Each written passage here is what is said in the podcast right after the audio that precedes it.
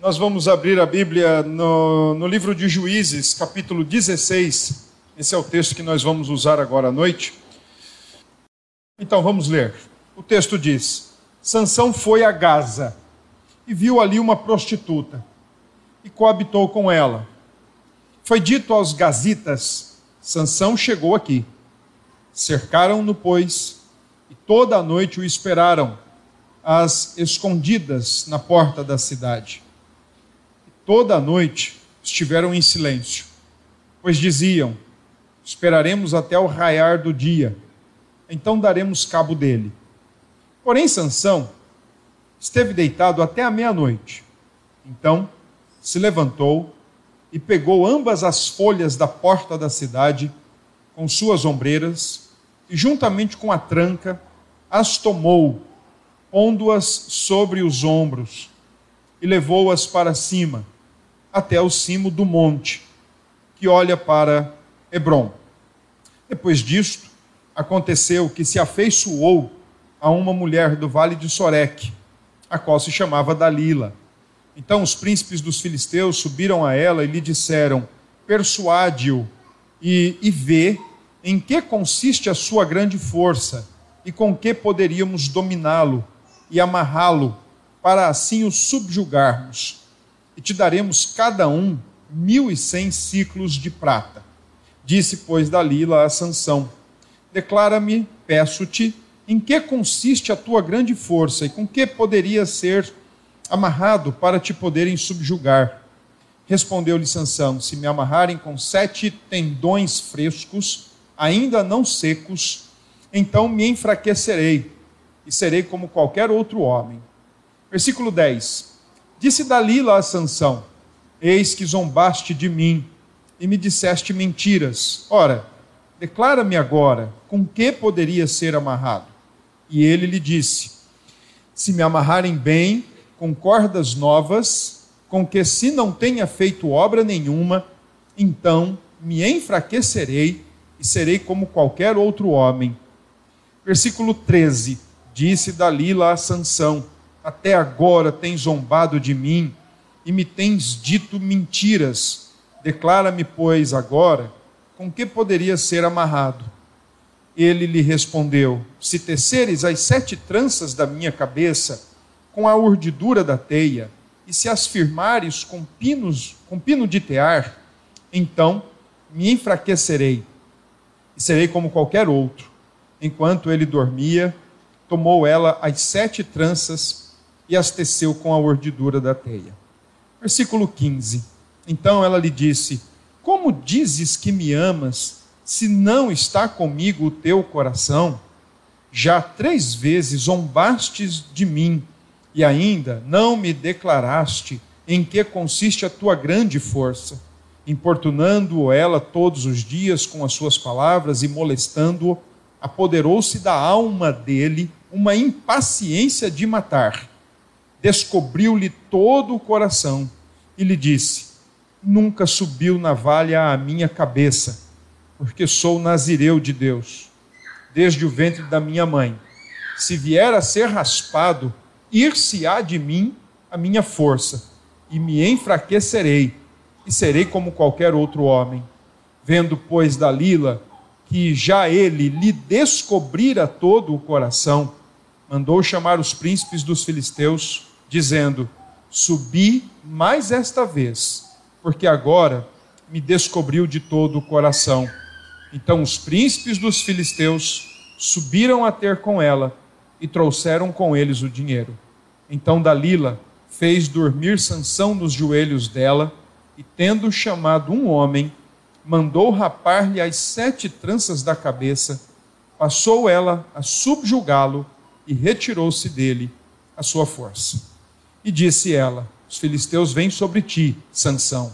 Tendo ele despertado do seu sono, disse consigo mesmo: Sairei ainda esta vez como dantes e me livrarei, porque ele não sabia ainda que já o Senhor se tinha retirado dele. Então os filisteus pegaram nele, lhe vazaram os olhos e o fizeram descer a Gaza. Amarraram-no com duas cadeias de bronze e virava um moinho no cárcere e o cabelo da sua cabeça logo após ser rapado, começou a crescer de novo. Eis o final de uma grande sessão do capítulo de Juízes.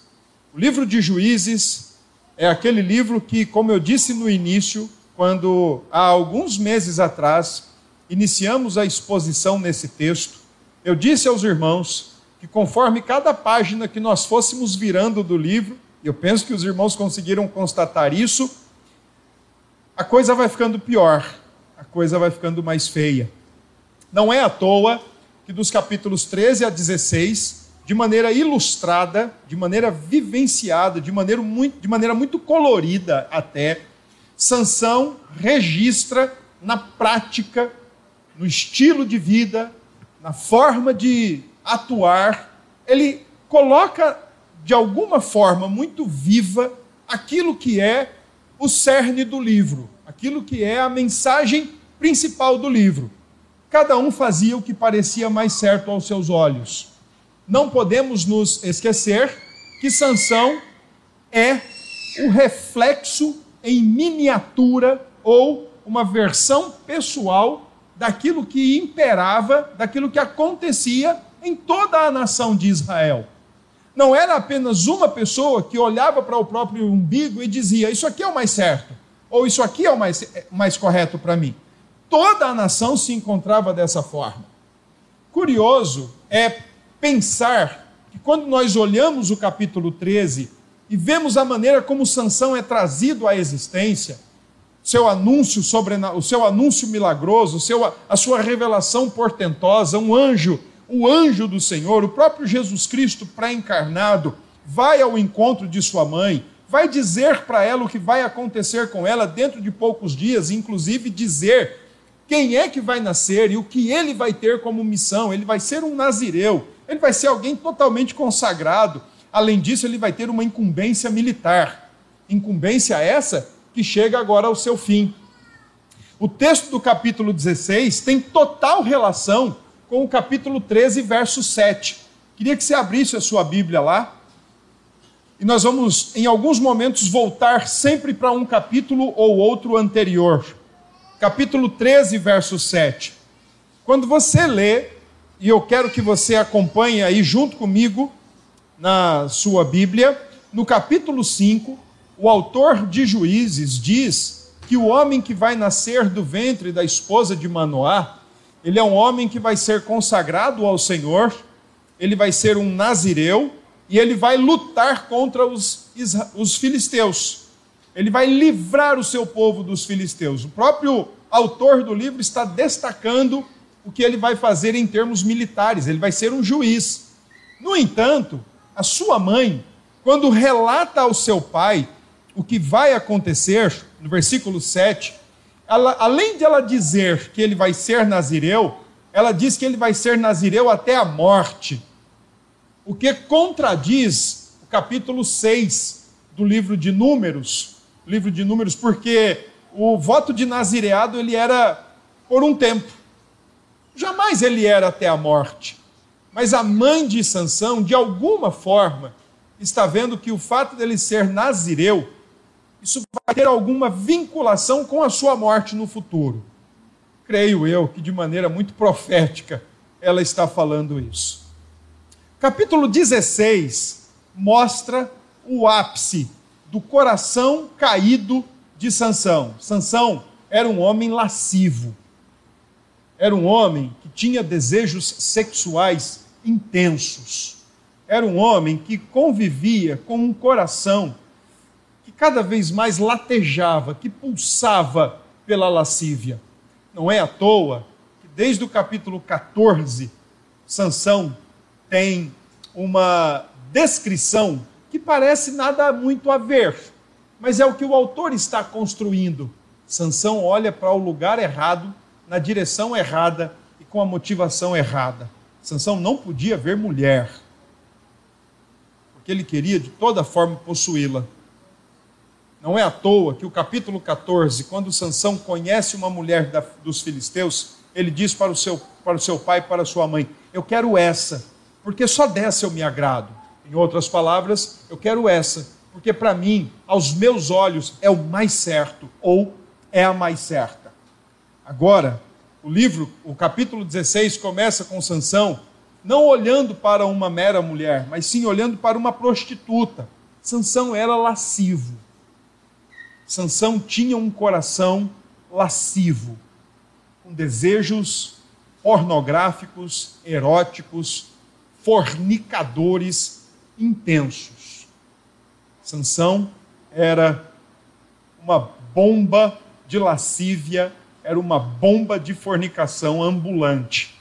Bastava ele olhar na direção que ele quisesse, se agradar de quem ele quisesse, independente se ela era dos filisteus, independente se ela era dos judeus ou se ela fosse uma prostituta.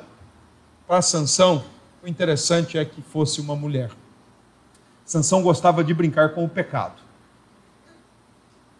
Sansão gostava de brincar com o pecado.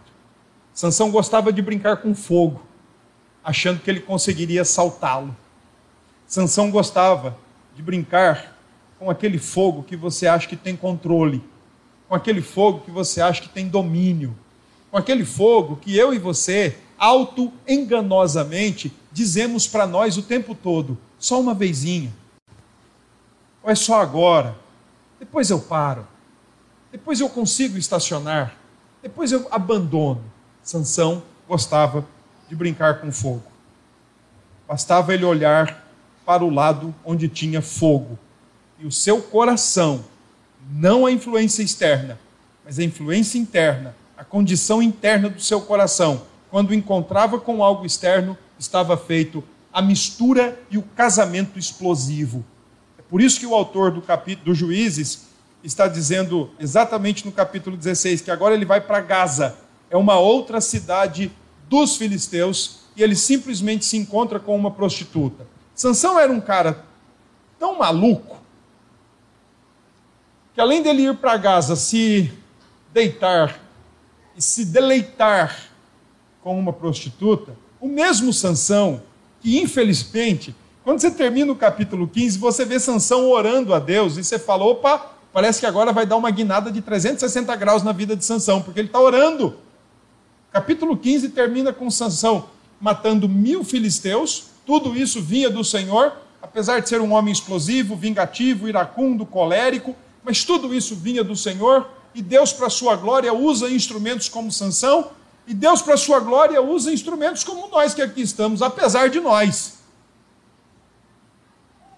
Deus usa instrumentos como nós, que aqui estamos, para a glória dele. Então, o capítulo 15 termina com Sansão orando e Deus atendendo a sua oração e provendo água para Sansão. E aí a gente pensa, agora vai. Sansão agora está se convertendo. Sansão agora está falando com Deus, Sansão agora está tendo a resposta de Deus, e a gente pensa, agora vai, vai para o brejo. Porque Sansão agora foi para Gaza e foi se deitar com uma prostituta. E diz mais o texto: Sansão era tão maluco que ele foi no foco do enxame, ele foi mexer com os filisteus de novo. Tanto é que disseram: Ó, oh, sabe quem está na área? Não. Sansão. Não brinca. É Sansão, está ali na casa da, da mãe Joana. Vamos nos organizar para matá-lo. E foram esperar Sansão logo no portão da cidade. Por quê? Porque na época antiga as cidades tinham grandes muros que servia de proteção durante a noite. Os, os portões eram fechados aproximadamente no final do dia, 5, 5 e meia, 6 horas da tarde, e só eram abertos no raiar do dia ou na alvorada do, do outro dia. Enquanto isso, os portões ficavam fechados. Então os filisteus pensaram: esse doido, esse cara que tem nos prejudicado, que acabou com a nossa lavoura, capítulo 15, verso 5, que acabou com as nossas vinhas, que acabou com o nosso trigo, que matou os nossos conterrâneos, que matou os nossos irmãos e ainda vem deitar-se com as nossas, as nossas mulheres de favores, esse cara vai passar pela porta. Vamos esperar ali ou de noite ou de manhã ele vai nos esperar pela porta. Ele vai passar pela porta. Vamos esperá-lo. É exatamente isso que o, texto diz. O versículo 2 diz que eles cercam a porta da cidade e ficam ali, ó, escondidinhos esperando Sansão. Sansão muito astuto, muito vivo. O texto não nos diz se ele percebeu alguma movimentação, se ele ouviu alguma movimentação, se ele é, é, ouviu algum barulho, se alguém lhe disse alguma coisa, aí, Sansão. Ó, deixa eu te falar uma coisa. Você sabe onde você está, não sabe? Você está em Gaza. Você sabe o que é aqui, não sabe? A cidade dos filisteus. Olha, tem uma galera te esperando lá no portão da cidade. Estão armados até os dentes e eles vão te pegar.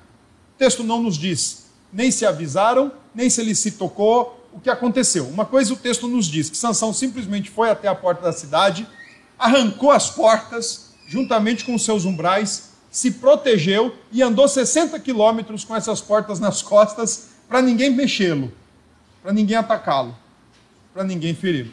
O homem gostava de brincar com perigo. O homem era ruaceiro. O homem gostava de brincar com fogo. Só que o problema de brincar com fogo é que quando a gente pensa que está dominando o fogo, ou que está controlando o fogo, ou que agora a gente exerceu total domínio sobre o fogo, o fogo queima mais alto. E tem uma hora que esse fogo, ele incendeia aquilo que já está dentro do coração. E o fogo queima. A partir do versículo 4, então começa agora a estratégia para derrubar Sansão. Essa é a última tentativa, é a última investida dos filisteus.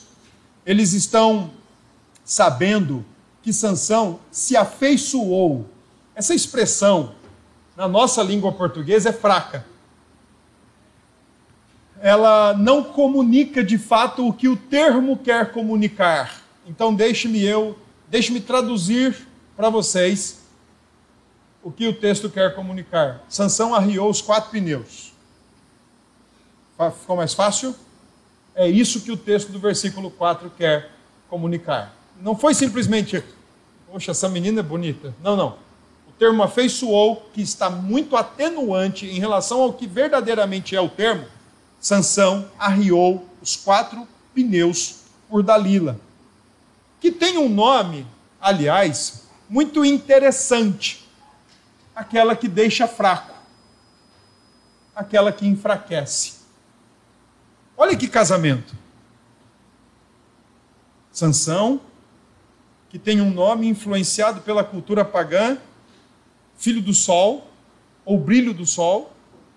Agora ele se encontra com uma mulher, arreia os quatro pneus por ela, e o nome dela nada mais é aquela que enfraquece, ou aquela que deixa fraco, ou aquela que apaga-lhe o brilho, aquela que lhe tira o brilho. Versículo 5 é dito que os cinco príncipes das cinco cidades dos filisteus encontram-se com Dalila e dizem assim para ela: Vem cá, minha filha, a gente quer conversar com você. Não temos a mínima informação se Dalila era dos filisteus, se ela era, se ela era judia ou de qual nacionalidade era ela. Não temos. A Bíblia não nos diz nada disso. Só diz que ela estava no Vale de Soré, que é uma região das, das cidades dos filisteus, e ela se chamava Dalila. Apenas isso. O versículo 5 nos diz que fizeram uma proposta para ela.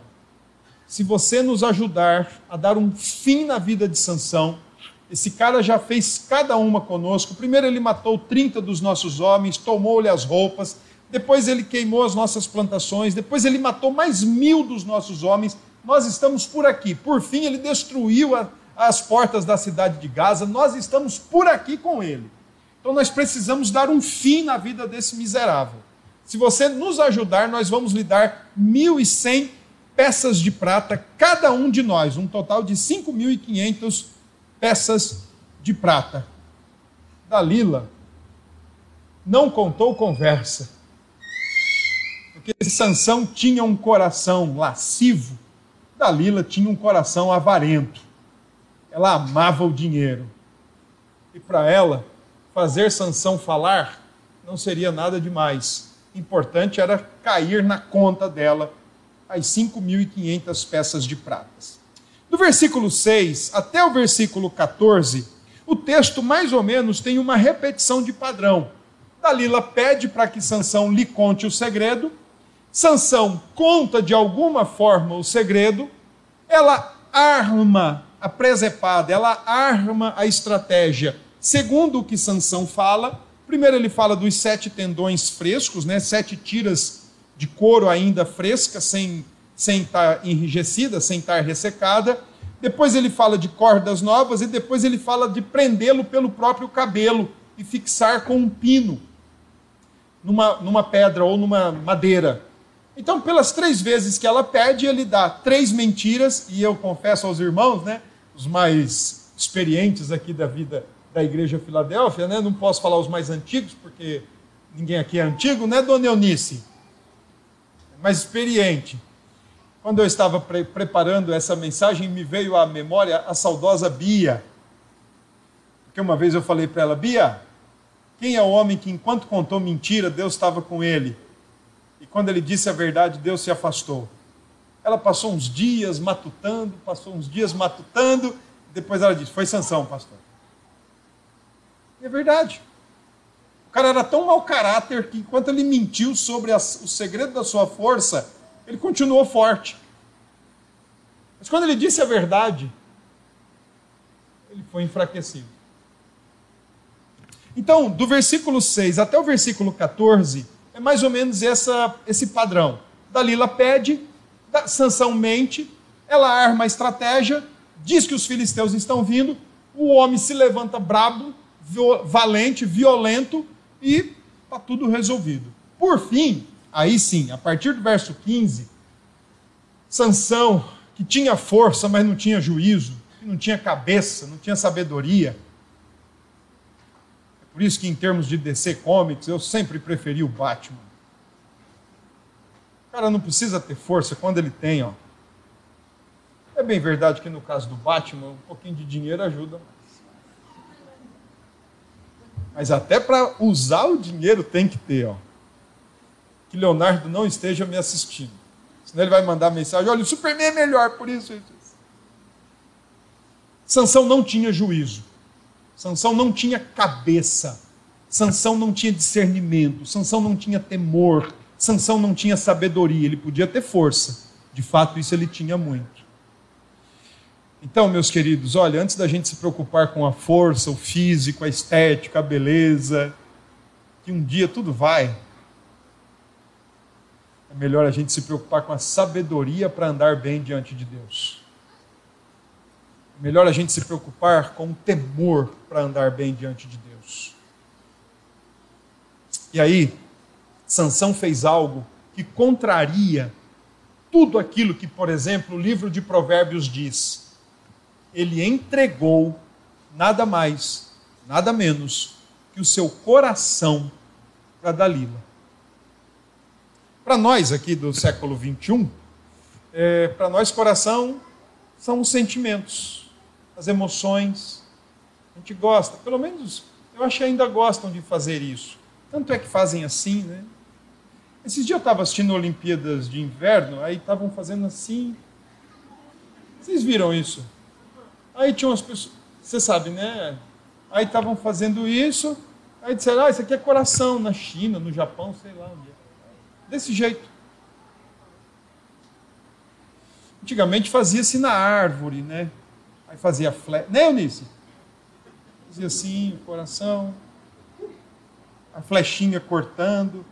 Colocava no meio Nego e Eunice dentro do coração.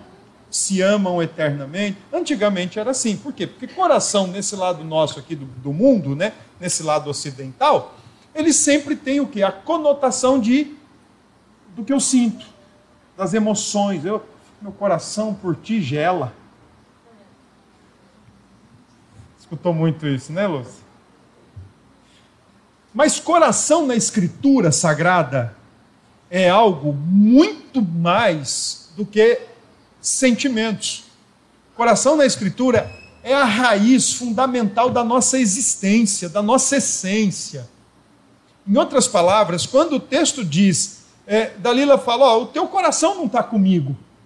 Dalila está cobrando Sansão, dizendo mais ou menos com ele: Ó, o teu ser mais íntimo não está apegado ao meu ser mais íntimo. No versículo 17 é dito que Sansão descobriu-lhe todo o coração. Sansão é, colocou-se na mão de Dalila e colocou para ela todas as fontes de saídas da vida. Por isso que lá em Provérbios, o, o, o pai preocupado com o filho, né? o Salomão preocupado com o Roboão, filho meu, sobre todas as coisas que se deve guardar, guarda suas emoções. Uh -uh. Guarda o seu coração. Guarda a raiz da sua existência. Guarda a sede do seu ser. Guarda o mais profundo de quem você é, aonde você faz os seus compromissos, aonde você acredita, aonde você ama a Deus. Guarda o teu coração. E agora Sansão está colocando o coração dele, a sede da existência, as coisas mais importantes que um homem abriga no seu coração, ele está colocando na mão daquela que vai lhe ofuscar o brilho.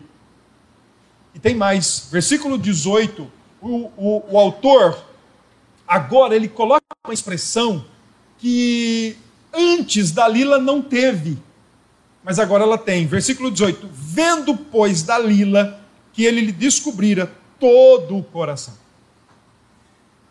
Sansão agora está formando um único ser com uma mulher que vai ser a sua ruína. É, ele é um homem ao mesmo tempo arrogante, mas ao mesmo tempo ingênuo. Ele não pode ser só uma ou outra. Ele é as duas coisas ao mesmo tempo. Ele é ingênuo, porque ele acha que realmente Dalila o ama. Será que em algum momento Sansão não falou: pera lá, pera lá, tem alguma coisa acontecendo aqui essa, essa mulher que diz que quer ser minha esposa ou que está aqui comigo, ela já armou três vezes para mim. Me tentou, tentou me prender com fios de couro, tentou me prender com corda, tentou me prender pelo meu próprio cabelo, tudo porque eu disse para ela, para tirar de tempo, para ela parar de me apurrinhar. Ela me prendeu, gritou que vinha filisteus, eu me levantei e de fato eu toquei o terror e agora Sansão simplesmente abre o seu coração. Não sei se vocês repararam, mas no final do versículo 16, Sansão abre o coração definitivamente para Dalila por causa de uma expressão que lhe era muito particular, que lhe era muito característica. Ele experimentou uma impaciência de matar. Dalila naquele dia falou: Hoje eu vou conseguir. E ele falou: Hoje eu vou falar. Ingenuamente, depois de três ocasiões testadas, ele vai descobre-lhe de fato o coração. Mas Sansão também foi arrogante. Que certamente ele pensou: bom, de três vezes eu escapei, eu escapo de mais uma. Eu escapei quando o fogo estava a 180, escapei quando estava a 240 Escapei quando estava a 280, então a 320 eu também vou escapar. É ledo engano pensar que a gente pode brincar com fogo e o fogo não vai nos queimar. É ledo engano. Fogo queima. A partir do verso 18, algumas expressões são interessantes. 19. Dalila fez Sansão dormir nos joelhos dele, dela a ideia aqui é aquela ideia de uma mãe quando coloca o seu bebê para dormir no colo. Então ela, com toda a confiança dele, com toda a tranquilidade dela, foi passando a mão nos seus cabelos, e ele foi adormecendo, adormecendo e dormiu no colinho dela. Aqui eu estou seguro, eu já descobri meu coração, ela me ama. Também, se tiver algum problema, eu levanto e ajeito logo tudo. Só que dessa vez, ela não amarrou Sansão, não prendeu Sansão com absolutamente nada. Ela exatamente tocou na fonte da sua secreta força. Ela cortou-lhe os cabelos. Porque ele descobriu o seu coração. A gente, para entender esse texto, precisamos lembrar que um nazireu ele não podia tomar ou comer absolutamente nada que viesse da videira, da uva, a gente precisa lembrar também que ele não podia tocar em nada impuro, né, cadáver, ou qualquer outra, outra coisa impura. E a gente também tem que lembrar que um nazireu também não podia ter a sua o seu cabelo cortado. Isso indicava o seu compromisso com Deus. Por que é que Sansão não perdeu a força antes? Por que é que Sansão, por exemplo, não perdeu a força lá no capítulo 14, quando ele resolveu meter a mão na carcaça de um leão, ainda em carniça, ainda em putrefação, e tirar dele mel para se deleitar, botando né, na frente do voto com Deus o seu desejo de se adoçar, de se lambuzar no mel. Por que, que ali o Senhor já não, não quebrou com Sansão? Ou por que que Sansão não teve uma quebra com Deus, por exemplo, quando ele tocou o leão morto, quando ele pegou a queixada de um jumento ainda fresca e matou mil jumentos, como diz o jogo de palavras do seu, da sua canção, da sua uh, musiquinha cheia de trocadilho, chamou, chamou, chamou, né, que era a palavra hebraica, né? Com uma queixada de jumento eu matei mil jumentos, mil jumentos, um montão de jumentos. Então, ele gostava dessas coisinhas, trocadilhos, cantarolar, né? Então, por que que o Senhor antes já não uh, rejeitou o, o próprio Sansão? Mas agora, quando a navalha sobe a sua cabeça, o Senhor se retira dele. A única resposta que eu posso chegar é que Deus teve muita paciência com Sansão. Assim como tem conosco, que gostamos de brincar com fogo. E vamos brincando com fogo. E o fogo vai subindo. E a gente vai sentindo o seu calor. E vai vendo que está chegando a hora dele queimar a gente. E aí o Senhor fala assim: Você gosta de brincar com fogo? Se chamusque. O Senhor perdeu a paciência com Sansão. Todavia, foi necessário todo esse processo, porque, de acordo com 14,4 de Juízes, tudo vinha do Senhor. E, de acordo com Juízes 13, 25, o Senhor passou a incitá-lo, passou a dar um empurrãozinho no brabo, no iracundo, no colérico, no vingativo, no lascivo, Sansão. Versículo 20, os filisteus prendem Sansão e versículo 21.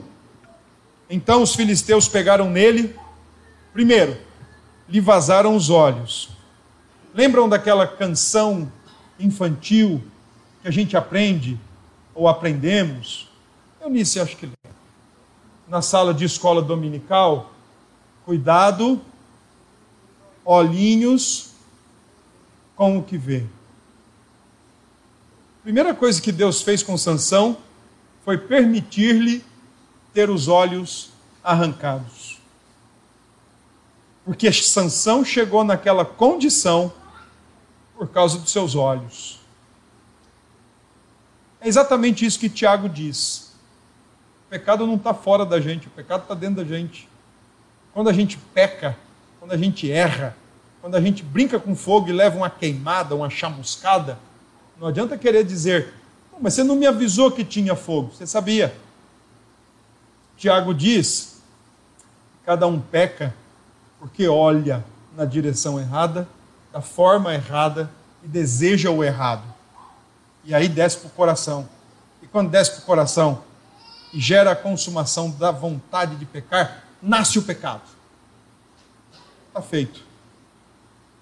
Agora, aquilo que tinha arrastado Sansão até aquele momento da maneira mais errante, mais vacilante possível, é arrancado. O pequeno sol deixou de brilhar. Agora ele vai viver em escuridão. Os seus olhos foram arrancados. Não vai enxergar mais nada. Segundo, amarram Sansão com cadeias de bronze, o que não era lá assim tão resistente à força qualquer. Terceiro, colocam Sansão para virar pedra num moinho. Serviço esse, na época, fosse em Israel, fosse entre os filisteus, serviço esse exclusivamente realizado por mulheres. Aquele que era filho do sol agora vive em escuridão, aquele que quebrou cordas, couro, que quebrou portões da cidade correntes de bronze o prendem, e aquele que era amante das mulheres está fazendo agora papel de mulher. Porque gostava de brincar com fogo. Vou só mais uma vez. Só mais um pouquinho. Eu vou assistir só mais um bocadinho aqui. Só mais uma mensagem, só mais um, um flerte. Só mais um papel errado. Eu vou assinar esse aqui porque vai cair na minha conta alguma coisa. Esse é o último. Então, só mais um erro. Não se pode brincar com fogo. Versículos 23 até o final, até o 31, está aí registrado a tragédia e o triunfo. Quando a gente olha para o texto, ah, antes, porém, antes da tragédia e do triunfo de Sansão, tem uma informação importante. Deus nos coloca onde Ele quer. Uma vez eu falei sobre isso aqui na igreja. Êxodo 14. Interessante aquele texto. Deus coloca o seu povo frente para o Mar Vermelho, no deserto, no encalço os egípcios, e, e diz para o seu povo: fica agora todo mundo quieto e só vejam o que eu vou fazer. Deus nos coloca nos lugares com pessoas do jeito que Ele quer, como Ele quer, para Sua glória acima de tudo. Versículo 22 traz uma boa notícia, apesar de tudo que foi sendo dito. O cabelo da sua cabeça, logo após ser rapado, começou a crescer de novo. Os filisteus não entenderam e nem se aperceberam de designar alguém específico para todo dia raspar a cabeça de Sansão. Acreditaram que cortado uma vez já estaria tudo resolvido. Eles podiam ter falado, ó, oh, pega o mais pega o nosso barbeiro aí, paga ele todo dia para ele ir lá e rapar a cabeça de Sansão. Não deixa o cabelo desse homem crescer, porque se crescer, nós estamos fritos. Pelo contrário, diz o texto, dos versículos 23 ao versículo 25, que os filisteus foram se alegrar, eles foram festejar o que acabavam de fazer com Sansão. Como naquela época toda guerra de nação contra nação, ela tinha uma conotação religiosa por trás, afinal de contas, não era uma guerra só de exércitos humanos, era uma guerra dos deuses também. Então, se você perceber, versículo 23 é dito que eles estão se preparando para oferecer grande sacrifício a Dagon, o deus dos grãos, do trigo, da colheita de trigo, de, de cevada. Eles vão oferecer Sansão. E o motivo de oferecer Sansão a Dagon é porque o Dagon entregou Sansão na mão deles. O deus dele, o deus dos filisteus, prevaleceu. O que eles estão dizendo é isso. O deus dos filisteus, Dagon, prevaleceu ao Deus de Israel. E aí, eles estão festejando com o padroeiro da cidade, Dagon. Estão na quermesse deles lá. E vão dizer: olha, agora nós vamos oferecer um sacrifício a Dagon. O Deus nosso ganhou dos Deus deles. Se vocês lembram da Bíblia Sagrada, primeiro livro de Samuel, capítulo 7, uh, ah, capítulo 4, perdão, o povo de Deus está no, no embate com os filisteus e já não estão conseguindo vencer os filisteus. De repente, alguém tem uma ideia: vamos buscar a arca da aliança e vamos trazer a arca. E os, os israelitas vêm festejando, porque a arca está vindo com eles. A ideia deles é: Deus está conosco agora, porque a arca está no nosso meio do exército aqui e na batalha.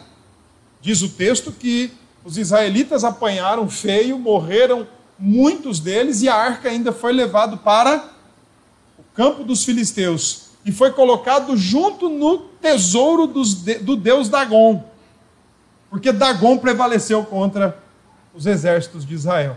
Está acontecendo aqui é um prelúdio exatamente do que ainda tem por acontecer no primeiro livro de Samuel. Então a guerra tem uma conotação religiosa e os filisteus estão comemorando porque o deus dele, deles, Dagon, prevaleceu sobre o deus Yahvé, o Deus do pacto. Versículo 25 diz que eles estão alegres e mandaram trazer Sansão para alegrá-los, para entretê-los, para fazer de palhaço o juiz que nasceu sob aquele anúncio angélico que a gente até pensa assim, rapaz, o homem é importante quando a gente está começando a leitura do capítulo 13. Mas agora nós estamos vendo aonde ele está. Versículo 26 e 27. 26 diz que Sansão, cansado e sem enxergar, pediu ali para se escorar numa das colunas. E o versículo 27 descreve o templo de Gaza, dizendo que era um templo cheio de homens e mulheres, e que estavam todos os príncipes dos filisteus, e tinha mais uns 3 mil homens e mulheres que estavam no telhado, meio que uma arquibancada suspensa, olhando lá para baixo, enquanto Sansão os divertia. Era peça de entretenimento, era o, era o bobo da corte, que posteriormente seria é, entregue como sacrifício. Outro dia eu estava lendo um texto de um autor lá do passado. O nome do título é Remédios contra as Tentações do Diabo. O puritano que escreveu. E um dos, dos, dos motivos do porquê nós temos que usar as, os remédios ou os antídotos de Deus, inclusive para uma igreja nunca se dividir, porque quando uma igreja se divide, Satanás triunfa. Satanás se alegra. Mas esse também é um motivo do porquê nós temos que usar os antídotos da palavra de Deus para não brincar com fogo, para não querer brincar com fogo. Porque quando nós brincamos com fogo e nos queimamos, Satanás se alegra.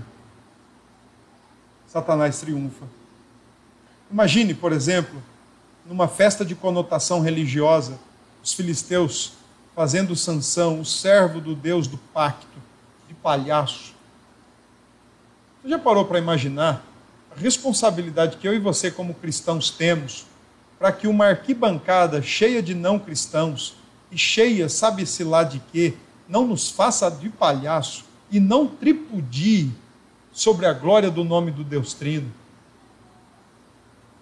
Já parou para pensar que quando você peca, você está dando ingressos e aval para que o nome de Deus, se você não está preocupado com o seu nome, a sua reputação de crente, é uma coisa, mas ser motivo de tripúdio à glória de Deus, ao nome do Pai, do Filho e do Espírito, já parou para pensar que isso é o que a gente faz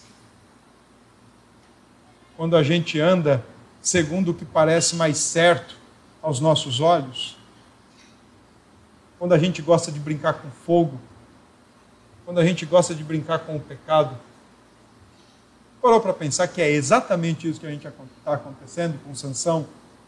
O homem que brincou com fogo o tempo todo, e agora ele está cego, preso, fazendo serviço de mulher, e dentro de um local, um templo com mais de 3 mil pessoas, só no telhado, só na arquibancada suspensa, e estão tripudiando dele e estão dizendo: Dagon é melhor que o Deus dele.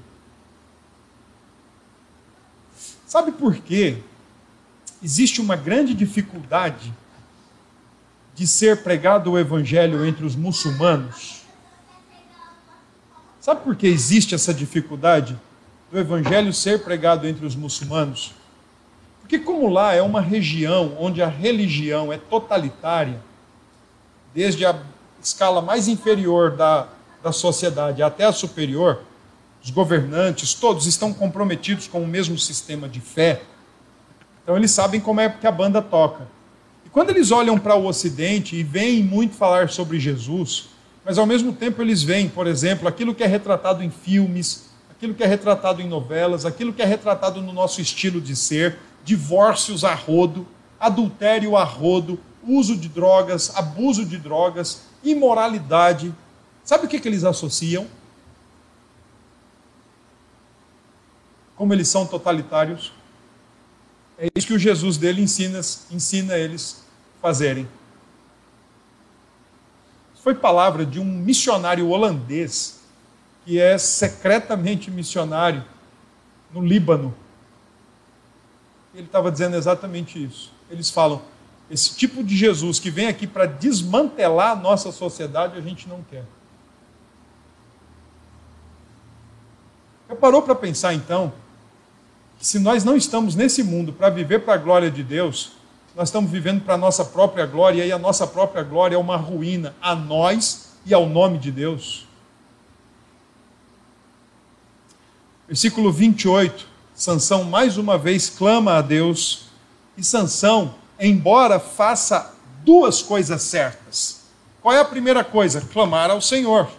Segunda coisa certa, chamá-lo não de Elohim, o nome genérico de Deus, e muito menos chamá-lo de Deus.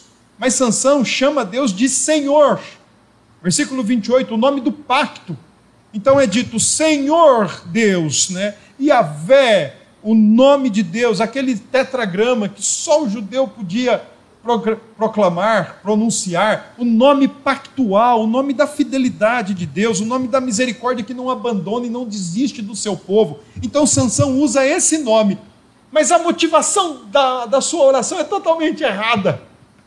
Ele não está dizendo assim, Senhor, olha, eu pequei, eu te peço perdão, eu estou nessa condição aqui por causa dos meus erros, por conta do que eu brinquei com fogo o tempo todo, me queimei, então me perdoe, me ajude, pelo menos nessa última vez.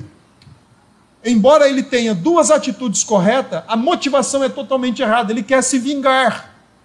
Mas esse é o juiz que Deus escolheu. Ele quer se vingar.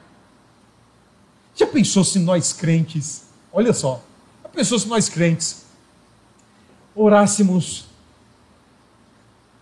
para Deus quando alguém nos fizesse raiva, quando alguém pisasse no nosso calo, quando alguém fizesse qualquer coisinha contra nós. Senhor, fulmino. Deus ouvisse. Embora o princípio de sanção clamar e clamar ao Deus do pacto estejam corretos, mas a motivação e o pedido errado, como tudo isso vinha do Senhor, por sua misericórdia e graça, que são às vezes inexplicáveis e não cabem dentro dos nossos requisitos para servir e ser atendido por Deus, Deus o ouviu, Deus o atendeu. Versículo 29, abraçou-se com duas colunas.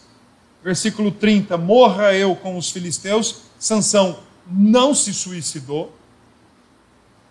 Sansão não se suicidou, embora diferente dos outros juízes que livravam o povo e não morriam em combate e em batalha, não morreram em combate e em batalha, Sansão está morrendo em combate e em batalha. Mas ele não está aqui se suicidando. Às vezes eu já ouço pessoas falar: "Não, mas a vida de Sansão foi um suicídio heróico". Não. Sansão morreu junto com os filisteus como consequência de brincar com fogo. Desde o primeiro momento. Porque por mais que Deus seja gracioso, e aí eu amo o que a nossa confissão de fé ensina, que quando fala da providência e o pecado do seu povo, o pecado da igreja, o pecado dos filhos de Deus, a confissão cita três atributos de Deus: a sabedoria, a graça e o juízo. E diz assim, ó, porque ele é sábio, até o nosso pecado ele vai transformá-lo para a sua glória, vai usá-lo para a sua glória. Porque ele é graça, ele não vai nos tratar como a gente merecia. Mas porque ele é juízo, ele não vai deixar o nosso pecado passar em branco. Ele vai tratar, porque tem consequência. Sansão vai ter que enfrentar a consequência. Vai morrer. Não se suicidando mas como consequência de ser um homem iracundo, colérico, vingativo, lascivo e gostar de brincar com fogo. E é isso que o texto diz. Eles morreram e foram sepultá-lo exatamente no lugar onde ele nasceu, na região onde ele nasceu, entre Zorá e Estaol, e foi juiz por 20 anos. O que, é que a gente aprende do texto? Cuidado o olhinho com o que vê cuidado do olhinho com o que vê. Mas antes da gente ter cuidado com o olhinho, ou os olhinhos com o que vem, a gente tem que ter cuidado com o que está cheio o nosso coração. Porque os nossos olhares são todos eles condicionados pelo conteúdo do nosso coração. É exatamente isso que Jesus ensina. A maneira como nós olhamos determina o que está cheio o nosso coração. Se os nossos olhos forem bons, porque o coração é cheio de motivações puras, o nosso corpo todo será bom. Mas se os nossos olhos forem maus, porque o nosso coração é cheio de motivações impuras, quão terríveis trevas serão todo o nosso corpo. Segundo, Deus teve paciência com Sansão, até a navalha subir a sua cabeça. Irmãos, não queiramos testar a paciência de Deus. Não é necessário. Não é necessário. Se nos consertemos, arrependamos de nossos pecados. Arrependimento é lamentar, é sentir tristeza pelo pecado contra Deus e abandoná-lo, mas nos arrependamos. Não temos a menor necessidade de brincar com fogo e nem de brincar com a paciência de Deus. Terceiro, cuidado com o sentimento de autogratificação. Sansão vivia o tempo todo autogratificando-se. A autogratificação é um dos sentimentos de um coração soberbo que são mais nocivos para nós cara trabalha a semana inteira e chega no final de semana, agora eu posso fazer isso, eu mereço. Eu trabalhei muito, eu mereço. Ou a mulher, agora eu mereço. Como Sansão, olha, eu mereço me deitar com essa prostituta, eu já matei muitos, eu mereço. Eu mereço Dalila. Cuidado com esse sentimento de autogratificação. Nós não merecemos absolutamente nada. E eu creio que esse sentimento de autogratificação é uma das faces do, do, da soberba do nosso coração que mais nos coloca em risco. Porque o tempo todo nós estamos lidando com a ideia, de um jeito ou de outro, que nós somos merecedores daquilo ou de outras situações ou de outras coisas. Cuidado, irmãos, para que o seu umbigo não seja colocado à frente da daquilo que um dia você prometeu ao Senhor, de viver para Deus. Não deixe de viver a vida nesse mundo, enxergando a vida e vivendo a vida nesse mundo, segundo os olhos de Deus, os quais nós podemos saber como Ele olha pela Escritura, nosso padrão de fé e prática, padrão seguro para distinguir o certo do errado. Quando a gente coloca nos nossos olhos a, o poder de decisão ou o padrão para distinguir o que é certo e o que é errado, vai virar uma miscelânea e uma bagunça. Tanto é que é o que acontece nos nossos dias, essa relativização da verdade, essa relativização do casamento, essa relativização da sexualidade, da vida humana. Olha, se é vida para você, para mim não é. Ou seja, nós somos o padrão último de dizer o que é certo e o que é errado, o que é verdadeiro e o que é mentiroso, e Deus, o padrão absoluto de todas as coisas. Quando a gente diz que vamos viver neste mundo segundo os nossos olhos, nós estamos dizendo: olha, os padrões de Deus não me interessam, me interessam os meus padrões, e para mim, o que é certo para você, necessariamente não precisa ser errado para mim, e vice-versa. Cuidado com esse tipo de viver a vida no mundo. E lembre-se sempre, a história de Sansão nos diz exatamente isso. Pecados não são deixados sem consequências e sem tratamentos. Não brinque com fogo. Por mais que você ache que consiga dominá-lo, ou por mais que ache que nunca vai se queimar, não faça isso. Essa não é definitivamente uma atitude sábia. Embora o texto de Sansão, de 13 a 16 de Juízes, nos mostre tudo o que a gente viu nesses dois últimos domingos, acreditem, Sansão está entre os heróis da fé. Porque os heróis da fé são conhecidos assim por fé, não por méritos, nem por comportamentos. Mas uma coisa eu lhe digo: a fé que Deus nos dá para viver a vida nesse mundo é para viver, em primeiro lugar, o propósito para o qual ele nos criou. Isaías 43, versículo 7. Eu fiz o meu povo para a minha glória. Se a tua fé, se a fé que você alega ter no Salvador, se a fé que você alega ter na cruz de Cristo, como solução, como provisão de Deus para você viver a vida no mundo e para ser reconciliado com Deus, se esta fé até agora não te disse, não te ensinou, não te encaminhou e não te dirigiu para viver para a glória de Deus, isso não é fé. Porque aquele que crê ser povo de Deus, aquele que crê ser servo de Cristo, tem que andar como ele andou. Que Deus nos abençoe.